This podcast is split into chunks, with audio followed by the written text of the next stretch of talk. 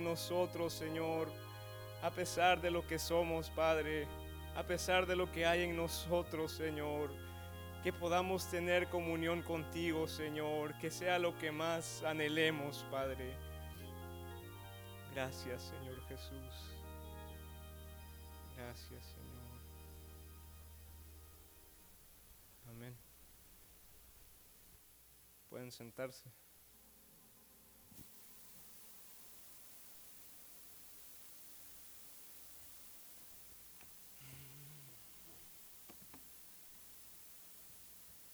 Buenas noches, hermanos. Em, hace un par de meses me tocó compartir allá bien lejos y, y yo dije en ese entonces, bueno, si como voy a viajar a Honduras y me ponen a predicar, yo eso voy a decir, no me complico. Entonces, pues aquí está, dos caras de la cautividad. Eso es lo que quisiera compartir el día de hoy, que el Señor pueda hablarnos. Eh, para empezar, ¿qué es la cautividad? Busqué en, en el libro en Strongs, es la 7870, es Shiva, y significa devolución de propiedad.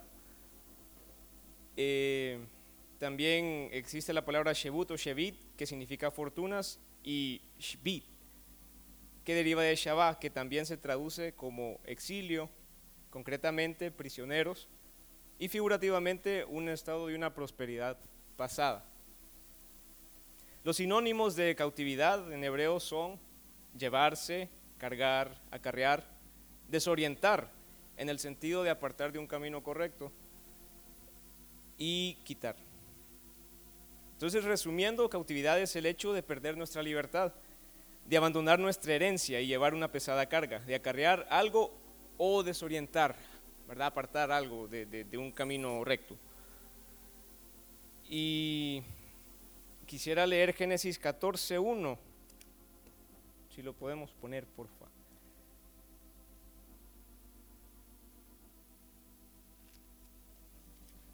Aquí se los leo.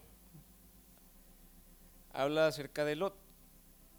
Dice el 14.1, aconteció en los días de Amrafel, rey de Sinar, de Arioc, rey de Lazar, de Kedorlaomer, rey de Lam, y Tidal, rey de Goim, que estos hicieron guerra contra Vera, rey de Sodoma.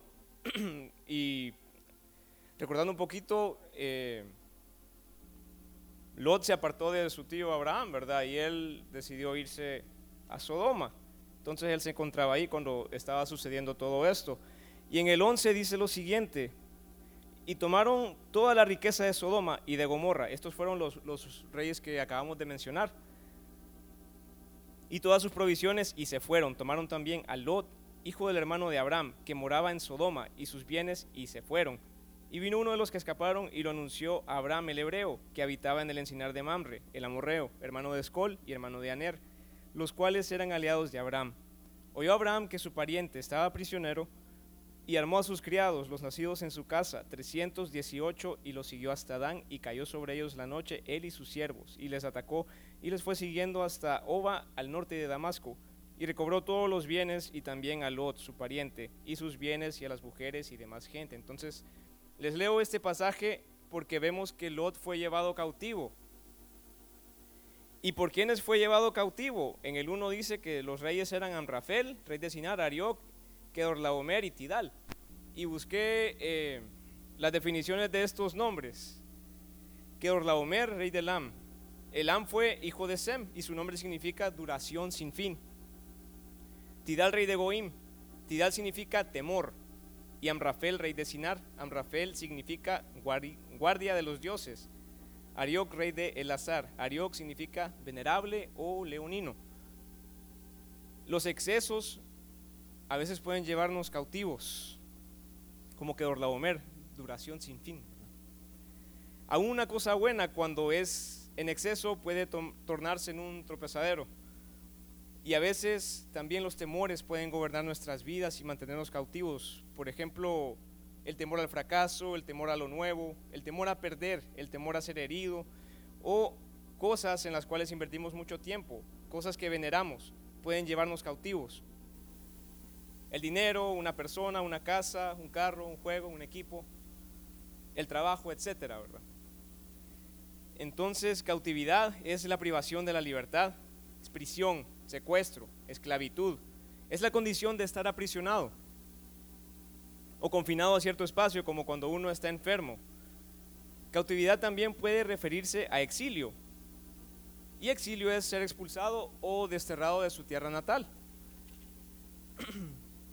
La palabra también es utilizada para referirse exclusivamente al cautiverio babilónico. O sea, si hablamos con un judío y le decimos cautividad, él va a pensar en Babilonia, ¿verdad? Cuando los judíos estuvieron bajo Babilonia. Y ya conociendo entonces lo que es la cautividad, ¿por qué necesitamos saber acerca de ella?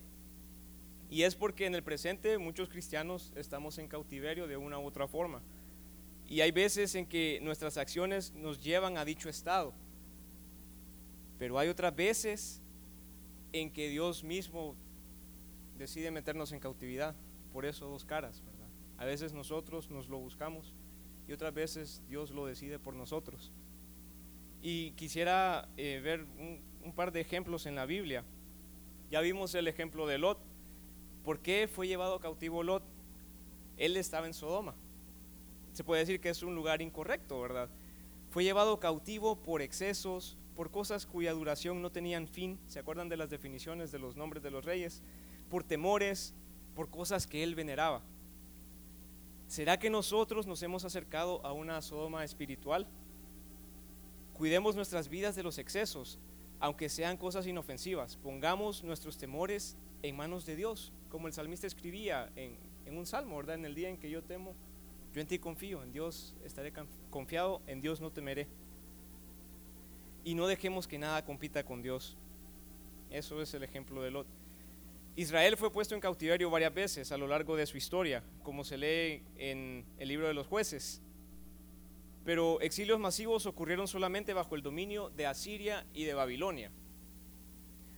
Y Ezequiel y Daniel fueron profetas durante el cautiverio babilónico. Isaías y Jeremías fueron profetas antes del cautiverio y durante el dominio de Asiria.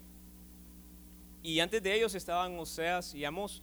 Y en estos libros podemos encontrar nosotros menciones y detalles de cómo estaba Israel en el cautiverio.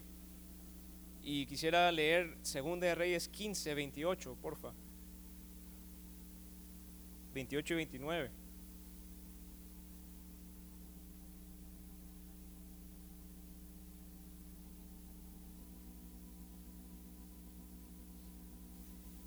Segunda de Reyes 15. En el año 52 de Azarías, rey de Judá, reinó Peca, hijo de Remalías, sobre Israel en Samaria, y reinó 20 años e hizo lo malo ante los ojos de Jehová. No se apartó de los pecados de Jeroboam, hijo de Nabat, el que hizo pecar a Israel. En los días de Peca, rey de Israel, vino Tiglat Pileser, rey de los asirios, y tomó a Hijón, Abel Betmaaca, Janoa, Sedes, Azor, Galaad, Galilea y toda la tierra de Neftalí, y los llevó cautivos a Asiria. Leemos que el rey de Israel hizo lo malo ante los ojos de Jehová. Y después de ello, Dios los entrega en manos de Asiria. Como aprendimos, bueno, en, el estudio de jueces, eh, ahí definen lo que es hacer lo malo, porque si recuerdan en el libro de los jueces, muchas veces sale ahí que Israel hizo lo malo, entonces el Señor los entregó a alguien y de ahí levantaba un libertador. Y ese ciclo se repetía varias veces eh, en ese libro. Hacer lo malo se definió como dejar al Señor, dejar sus mandamientos y servir otros dioses. Primera de Crónicas 5, 25 y 26 dice lo siguiente. Pero se rebelaron contra el Dios de sus padres y se prostituyeron siguiendo a los dioses de los pueblos de la tierra, a los cuales Jehová había quitado de delante de ellos. Por lo cual Dios, el Dios de Israel, excitó el espíritu de Pul, rey de los asirios, y el espíritu de Tiglat Pileser, rey de los asirios, el cual transportó a los rubenitas y gaditas y a la media tribu de Manasés y los llevó a Alá, a Abor, a Ara y al río Gozán hasta hoy. Aquí leemos que pues Israel se rebeló y entonces fueron llevados cautivos. Y me llama la atención que las primeras tribus que fueron llevadas cautivos fueron, fueron Rubén, Gad y Manasés. Recordemos que estos se quedaron al otro lado del río Jordán. Y estas fueron las primeras que fueron dispersadas y pues esto me enseña que siempre es mejor estar cerca, ¿verdad?, de los hijos de Dios. Por eso es importante congregarse. La comunión con los hijos de Dios puede, podría librarnos del cautiverio, porque vemos que estas personas que se quedaron del otro lado fueron los primeritos que fueron llevados cautivos. Y quisiera leer 2 de Reyes 17. Aquí se los leo yo.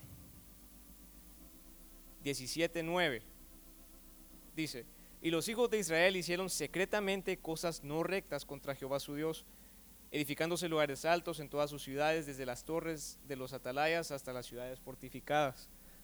Y levantaron estatuas e imágenes de acera en todo collado alto y debajo de todo árbol frondoso, y quemaron allí incienso en todos los lugares altos, a la manera de las naciones que Jehová había traspuesto de delante de ellos. E hicieron cosas muy malas para provocar a ir a Jehová, y servían a los ídolos de los cuales Jehová les había dicho, vosotros no habéis de hacer esto. Jehová amonestó entonces a Israel y a Judá por medio de todos los profetas y de todos los videntes, diciendo, Volveos de vuestros malos caminos y guardad mis mandamientos y mis ordenanzas, conforme a todas las leyes que yo prescribí a vuestros padres, y que os he enviado por medio de mis siervos los profetas. Y si seguimos leyendo, en el 14 dice que ellos no creyeron a Jehová, en el 15 que ellos desecharon sus estatutos, que se volvieron vanos, y más adelante en el 18 Dice que Jehová, por tanto, se airó en gran manera contra Israel y los quitó de delante de su rostro. Y no, quitó, y no quedó sino solo la tribu de Judá. Y este fue el camino que Israel eligió, ¿verdad? Al final fueron quitados de delante de la presencia de Dios. Que podamos aprender de ello, que atendamos la amonestación, que no desechemos los mandamientos de Dios y no hagamos cosas en oculto, como comenzaba a leer este texto que podamos ser librados del cautiverio que es el pecado. Pero, ¿qué tal si ya nos sentimos en cautiverio? No todo está perdido, ¿verdad? Siempre hay esperanza en Dios y leemos en Abdías 20, ahí se menciona que Jacob recuperará sus posesiones, que los cautivos volverán a poseer sus tierras y un pasaje que me gusta mucho es Zacarías 1.3 y lo podemos poner ahí para que lo veamos todos, porfa. Zacarías 1.3.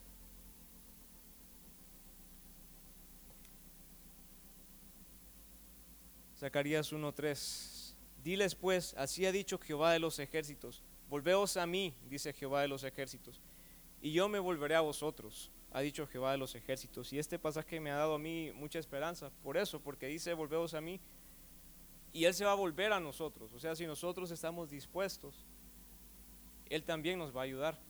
Y Santiago 4.8 dice lo siguiente, acercaos a Dios y Él se acercará a vosotros, pecadores, limpiad las manos y vosotros los de doble ánimo, purificad los corazones. Entonces nos sentimos en cautiverio. Revisemos nuestros caminos y acerquémonos a Dios, no nos alejemos. Lamentaciones 3, 40 y 41. Lamentaciones 3:40. Dice, escudriñemos nuestros caminos y busquemos y volvámonos a Jehová levantemos nuestros corazones y manos a Dios en los cielos. Amén. Ahora, esa es una cara cuando uno se la busca, pero hay ocasiones en las cuales nosotros no traemos el cautiverio a nuestras vidas, sino que Dios lo permite. Puede ser en forma de una enfermedad, puede ser en forma de una estrechez financiera, de una esperanza que tarda, o de una aflicción, o de un ser querido. Lamentaciones 2 describe cómo Dios mismo puso en cautiverio a Judá. Entonces, ¿por qué Dios envía la cautividad? ¿Por qué nos receta cautividad de vez en cuando? Y en Isaías 10:20 yo encuentro una razón por la cual la cautividad viene. Isaías 10:20 dice lo siguiente, acontecerá en aquel tiempo que los que hayan quedado de Israel y los que hayan quedado de la casa de Jacob nunca más se apoyarán en el que los hirió. Está hablando de Asiria, según el contexto sino que se apoyarán con verdad en Jehová, el Santo de Israel. Y es que después de una cautividad uno realmente se da cuenta que la única persona en que podemos confiar es en Dios, ¿verdad? Que nuestro único apoyo es Dios, como dice este pasaje. Y hablando de Israel, de los judíos, hubo tres deportaciones a Babilonia. En el 598 fue la primera, en el 587 antes de Cristo fue la segunda y en el 582 a.C. fue la tercera. Podemos leer acerca de ello en 2 de Reyes 24, 25 y en Jeremías 52 respectivamente. Y ciertamente leemos en Jeremías 1 que las tribus del norte, hablando de Babilonia, fueron enviadas por Dios debido a la maldad de Judá, pero el cautiverio comenzó a hacer algo en el corazón de este pueblo y lo leemos en Ezequiel 11, 17. Ezequiel 11, 17. Di por tanto, así ha dicho Jehová el Señor, yo os recogeré de los pueblos y os congregaré de las tierras en las cuales estáis esparcidos, y os daré la tierra de Israel. Y volverán allá y quitarán de ella todas sus idolatrías y todas sus abominaciones, y les daré un corazón y un espíritu nuevo pondré dentro de ellos, y quitaré el corazón de piedra de en medio de su carne, y les daré un corazón de carne para que anden en mis ordenanzas y guarden mis decretos y los cumplan, y me sean por pueblo y yo sea a ellos por Dios. La cautividad nos purifica, la cautividad ablanda nuestros corazones, hace que nos volvamos a Dios, desarraiga de nosotros raíces que nos pueden hacer tropezar, las cuales no saldrían a luz de ninguna otra manera. Esdras 8 del 15 al 23 nos relata cómo los hijos de la cautividad buscaban a Dios y procuraban restablecer el sacerdocio levítico, como en los tiempos de David. Y la cautividad nos ayuda entonces a acercarnos a Dios mediante la alabanza y la adoración. En el Salmo 137 podemos leer cómo los judíos anhelaban eh, la presencia de Dios, cómo ellos se acordaban de cuando estaban en, en Jerusalén. Dice, junto a los ríos de Babilonia, ahí nos sentábamos, aún llorábamos, acordándonos de Sión. La cautividad nos hace anhelar la presencia de Dios. Zacarías y Ageo profetizaban en ese tiempo, en el tiempo de la cautividad. Animaban a la gente a reedificar el templo. Y en Ageo 2.9 leemos que la gloria postrera del templo nuevo será mayor que la del primero. Y eso mismo sucederá en los corazones de los que son sometidos a una cautividad por Dios. La gloria del templo, que es nuestro corazón, será mayor. Ya no seremos los mismos. Dios hará su obra en medio de la cautividad.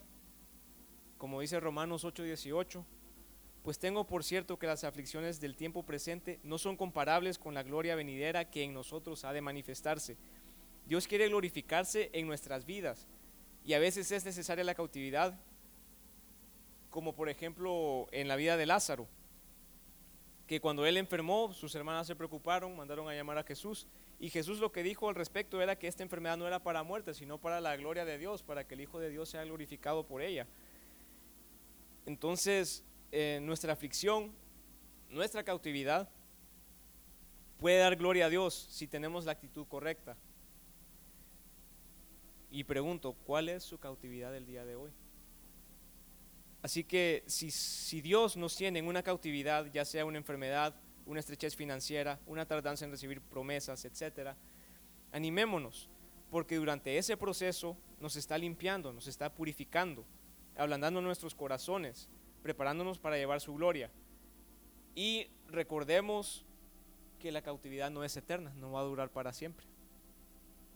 El día en que el templo fue reedificado llegó y el decreto de Ciro, el rey de Persia, llegó y la cautividad de Babilonia terminó. Los judíos eh, fueron liberados. Lamentaciones 3, 31 al 33 dice lo siguiente. Lamentaciones 3, 31. Lamentaciones 3, 31 al 33. Porque el Señor no desecha para siempre, antes se aflige, también se compadece según la multitud de sus misericordias, porque no aflige ni entristece voluntariamente a los hijos de los hombres. En medio de nuestra aflicción, Dios está haciendo algo en nuestras vidas. En medio de nuestra cautividad, Dios se está moviendo, no solo en nosotros, sino también en los que nos rodean. Lamentaciones 3:37, lo podemos leer, por favor. ¿Quién será aquel que diga que sucedió algo que el Señor no mandó? Dios tiene el control de todo. No hay nada que se escape del ojo y del control de Dios. La situación que estamos viviendo, Dios la conoce, Dios la sabe, Dios la planeó tal vez, porque la necesitábamos. Y quisiera leer Juan, el pasaje de Lázaro, Juan 11, mi capítulo favorito. Dice, estaba entonces enfermo uno llamado Lázaro, de Betania, la aldea de María y de Marta su hermana. María, cuyo hermano Lázaro estaba enfermo, fue la que ungió al Señor con perfume y le enjugó los pies con sus cabellos. Enviaron pues las hermanas para decir a Jesús, Señor, he aquí el que amas está enfermo. Oyéndolo Jesús dijo, esta enfermedad no es para muerte, sino para la gloria de Dios, para que el Hijo de Dios sea glorificado por ella. Y amaba a Jesús a Marta, a su hermana y a Lázaro. Lázaro estaba enfermo, ¿verdad? Podemos deducir que es una enfermedad grave por lo preocupadas que sus hermanas estaban. Lázaro se encontraba cautivo por una enfermedad y el clamor llegó a los oídos de Jesús. Pero el relato en el versículo 6, si lo podemos poner, el versículo 6, dice que cuando lo oyó, que estaba enfermo, se quedó dos días más en el lugar donde estaba. Todavía se quedó dos días más, no fue inmediatamente. Y Lázaro posiblemente habría estado angustiado al ver que Jesús no, no venía, ¿verdad? No venía de inmediato, tardaba mucho, según él. Y él miraba que su enfermedad lo seguía consumiendo, pues él seguía empeorando esos dos días. Y él miraba que su cautiverio no cesaba. Y muchas veces nos podemos identificar con Lázaro. A veces le preguntamos al Señor, Señor, ¿por qué estoy en esta situación? Señor, ¿por qué permites tal o cual cosa? Señor, ¿por qué no puedo ser de otra manera? Señor, ¿por qué no me pagan? O Señor, ¿por qué pasa esto? Señor, ¿por qué se me arruinó lo otro? Y cuando estamos en esa situación muchas veces parece que el Señor tarda, ¿verdad? Como que se está más de la cuenta o como que no nos escucha. Pero eh, ¿Qué debemos hacer cuando esto sucede? Eh, leamos Lamentaciones 3, 21 al 26. Dice, esto recapacitaré en mi corazón, por lo tanto esperaré. Por la misericordia de Jehová no hemos sido consumidos, porque nunca decayeron sus misericordias. Nuevas son cada mañana, grande es tu fidelidad. Mi porción es Jehová, dijo mi alma, por tanto, en él esperaré. Bueno es Jehová a los que en él esperan al alma que le busca, bueno es esperar en silencio la salvación de Jehová. Es cierto que Lázaro murió, ¿verdad? Pero en esos dos días en que Jesús se tardó, él no estaba con sus brazos cruzados, ¿verdad? Jesús seguía obrando, Jesús seguía predicando, él seguía sanando, él seguía ministrando, él seguía su ministerio. Y así en medio de nuestra cautividad, en medio de nuestra agonía o de nuestra muerte, Dios sigue obrando, Él sigue ministrando, Él sigue hablándole a personas, Él sigue haciendo su obra.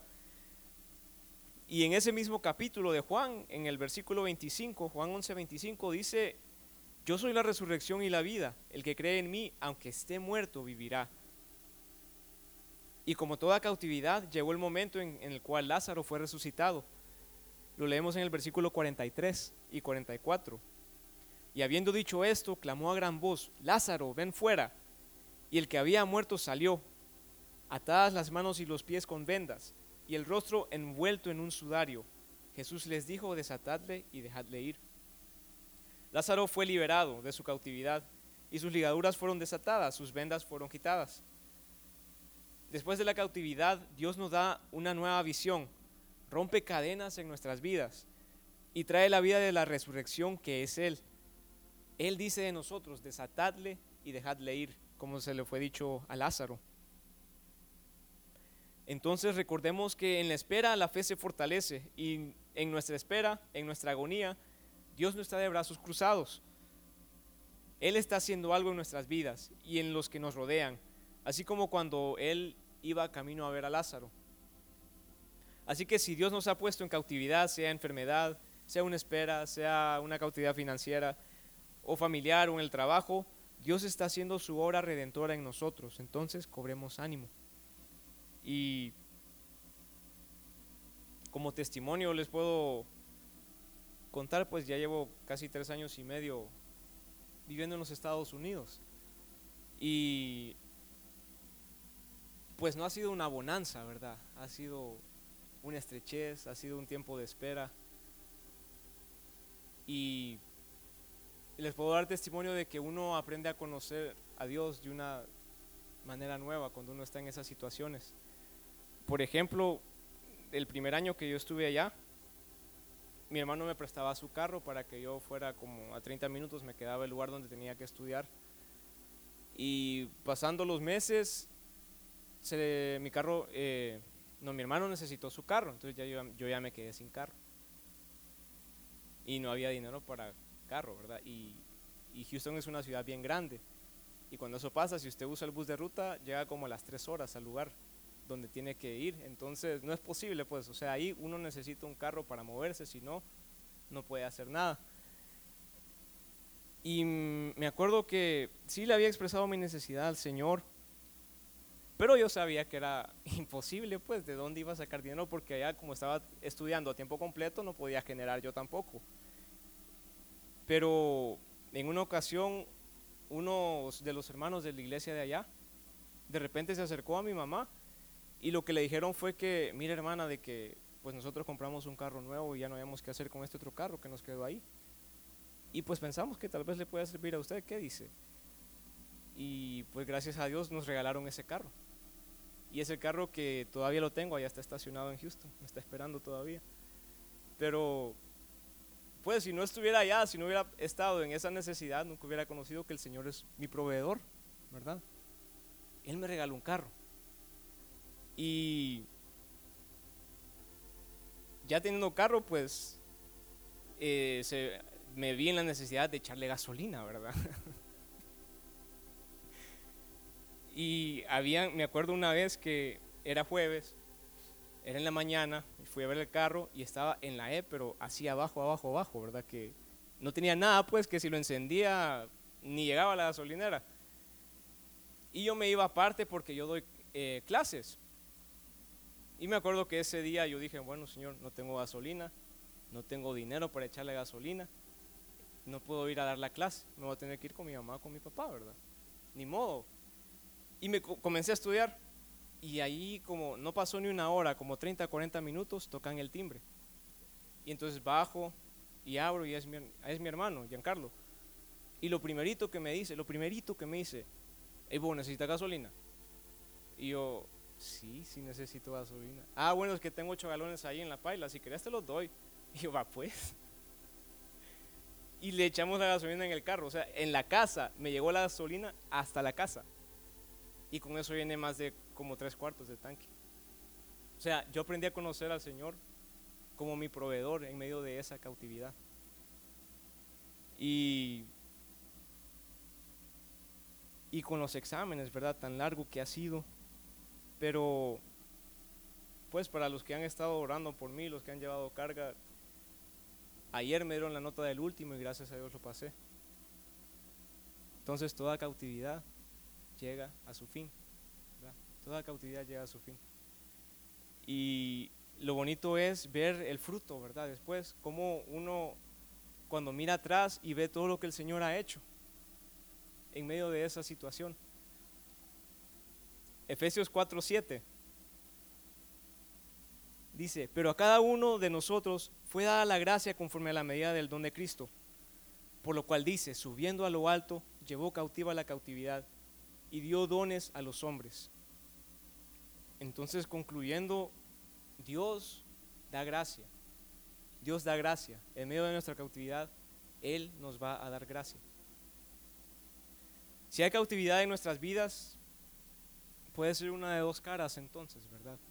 O nosotros la buscamos y entonces nosotros tenemos que escudriñar nuestros caminos y volvernos a Dios y tenemos la esperanza de que si nos volvemos, Él se va a volver a nosotros. Y la otra cara, si Dios ha enviado esa cautividad, recordemos que no va a ser eterna. El decreto de Ciro va a llegar, el Lázaro ven fuera va a llegar y que podamos tener la actitud correcta para que su propósito sea cumplido para dar gloria a su nombre, para que seamos una mejor morada para su gloria y para que salgamos de ella con el poder de su vida de resurrección, así como fue Lázaro. Y para terminar, solo quiero leerles Lamentaciones 3:37 y 3:24. ¿Quién será aquel que diga que sucedió algo que el Señor no mandó? Mi porción es Jehová, dijo mi alma, por tanto, en él esperaré. Dios les bendiga, hermano. Esto es lo que tenía para compartirles.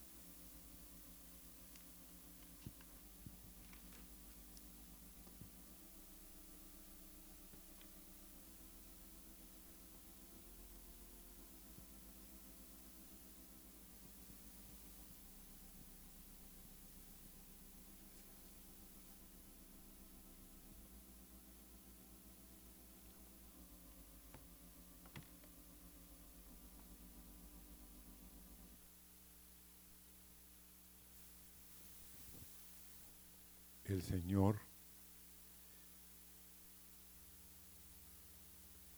tiene sus planes. Pero ustedes, cada uno de los que están aquí, tiene sus planes. Y a veces los planes tuyos no empatan con los planes de Dios. Y por eso somos llevados a situaciones difíciles. Si tú fueras Lot, ¿qué hubieras hecho después de que tu tío arriesga su vida y te libra? ¿Qué hubieras hecho tú? Bueno, ¿qué hubiera hecho yo? Se acabó, muchachos, hubiera dicho a sus hijos, a su esposa. La bendición está con el hombre de Dios, está con Abraham. Yo quiero volverme a la casa de mi tío. Pero eso implicaba qué? ¿Qué implicaba eso? Humillarse, hermanos. Descender y decir, sí, Señor, tú tienes el control. Yo necesito humillarme en esa situación. Pero hermanos, no escogemos ese camino. Y a pesar de que Lot, dice Santiago, era un varón justo, ¿verdad que sí? Pero qué tristeza que posiblemente solo Lot entró en lo que Dios tenía para toda su familia. ¿Sí o no? Las hijas no entraron, hermanos. Los hijos no entraron. Su esposa no entró. Sus tesoros en Sodoma no entraron. Entonces Dios está tratando con nosotros, conmigo también en ciertas áreas. Otro es, me impresionó también el día en que yo temo, que dice, yo en ti confío. Y todos somos llenos de temores. ¿Qué va a pasar mañana? Hoy me llamó alguien y me dijo, ¿qué va a suceder? Si me pasa esto, si me pasa el otro, si me pasa esto. Le dije, tranquilo. ¿Por qué? Me dijo. Es solo suposiciones, ¿sí o no? Dios tiene el control como nuestro hermano nos compartió en esta noche, hermano Fidel. Dice que después de la cautividad nos damos cuenta que nuestra única esperanza, ¿quién es? Dios. Y yo creo que ustedes, hermanos, yo estuve hace poco oyendo un mensaje del hermano Alberto sobre la cautividad. Ustedes ya deben de estar, como dicen en Guatemala, chinos de estar oyendo de la cautividad. Pero la realidad es esta. Lo necesitamos. Porque no nos hemos dado cuenta de que hay cosas que nos tienen cautivos. Hay amores que no soltamos. Amén. Amén. Y otro es algo que dijo nuestro hermano. Raíces que no salen a luz hasta que vienen los problemas. Cosas que ahí están, pero no se manifiestan. ¿Por qué? Porque están en lo profundo de nuestro ser, de nuestra tierra, de nuestro polvo. Pero de pronto el Señor que se las sabe todas, nos va a llevar hasta que nos damos cuenta que ahí estaba el problema. Pero acerquémonos a Dios. Amén. Dice que la cautividad no puede si tenemos una buena actitud. Él va a responder.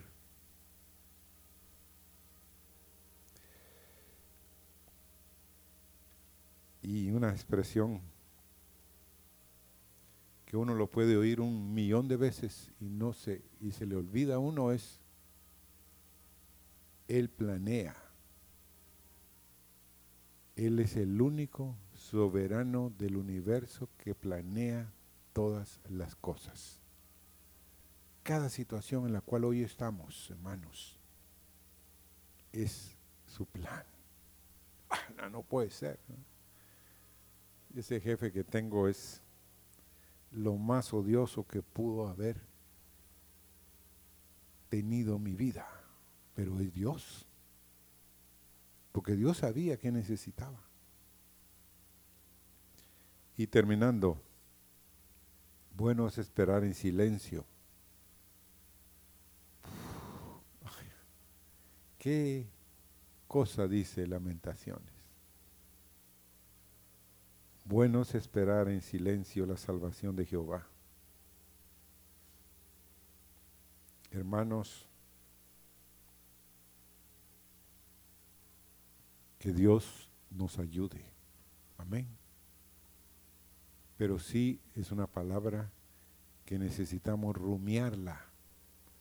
A pesar de que el hermano contesta las preguntas de 10, de 20 y de 30 muy rápido, no nos da chance. Pero sí, hermanos, ustedes pueden oír el, ¿cómo se llama? La prédica y sí, usted va a decir, sí, yo tengo ese problemita, no me había dado cuenta. Y algo precioso también es me acuerdo yendo con el hermano David, con el hermano Fidel en su carro atrás y me dice Fidel, he estado acariciando la idea de quedarme aquí porque quiero sacar una maestría. Ya lo había hablado allá, pero estoy acariciando fuertemente la idea. Bueno, Oremos que Dios te abra la puerta. Pero él consideró que Dios iba a abrir la puerta ya, ¿me entienden? Pero hermano, hoy me llamó el hermano Fidel, o ayer, ayer va, que había ganado el último examen después de tres años y medio de esa cautividad. Tuvo su final ¿Me entienden? Pongámonos de pie y hablemosle al Señor. Padre, desde el inicio de este servicio, el clamor el, del que dirigió las alabanzas y del hermano Fidel que compartió era que esperáramos en Dios. Háblanos, Señor. Ese es el grito que tenía tanto el cantor como el predicador para nosotros. Y tú fuiste fiel, Señor, nos encontraste. Quieres llevarnos, Señor, que hay áreas en nuestra vida que necesitan liberación. Hay áreas en nuestra vida, Señor, que queremos ver la salvación de Jehová. No te tardes, Señor. No te tardes, oh Dios de gloria. Que no perezca, Señor, nuestra esperanza, nuestra confianza en ti, Señor. Gracias en esta noche, Señor.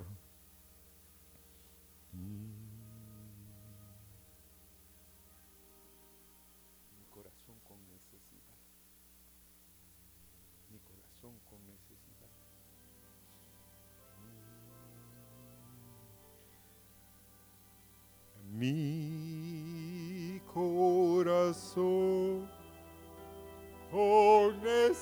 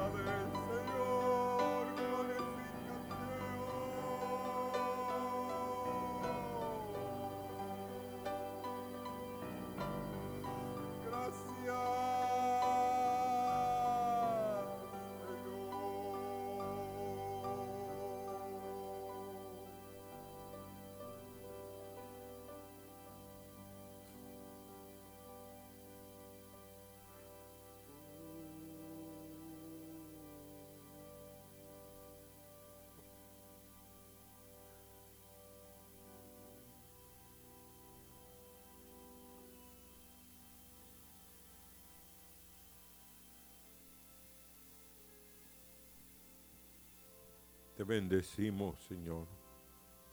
Gracias por tus palabras que caigan en buena tierra, que den fruto a 30, a 60 y al ciento por uno, Señor. Gracias, oh Dios, por tu misericordia para con nosotros y para con los oyentes, Señor. Amén. Dios los bendiga, hermanos. Buenas noches.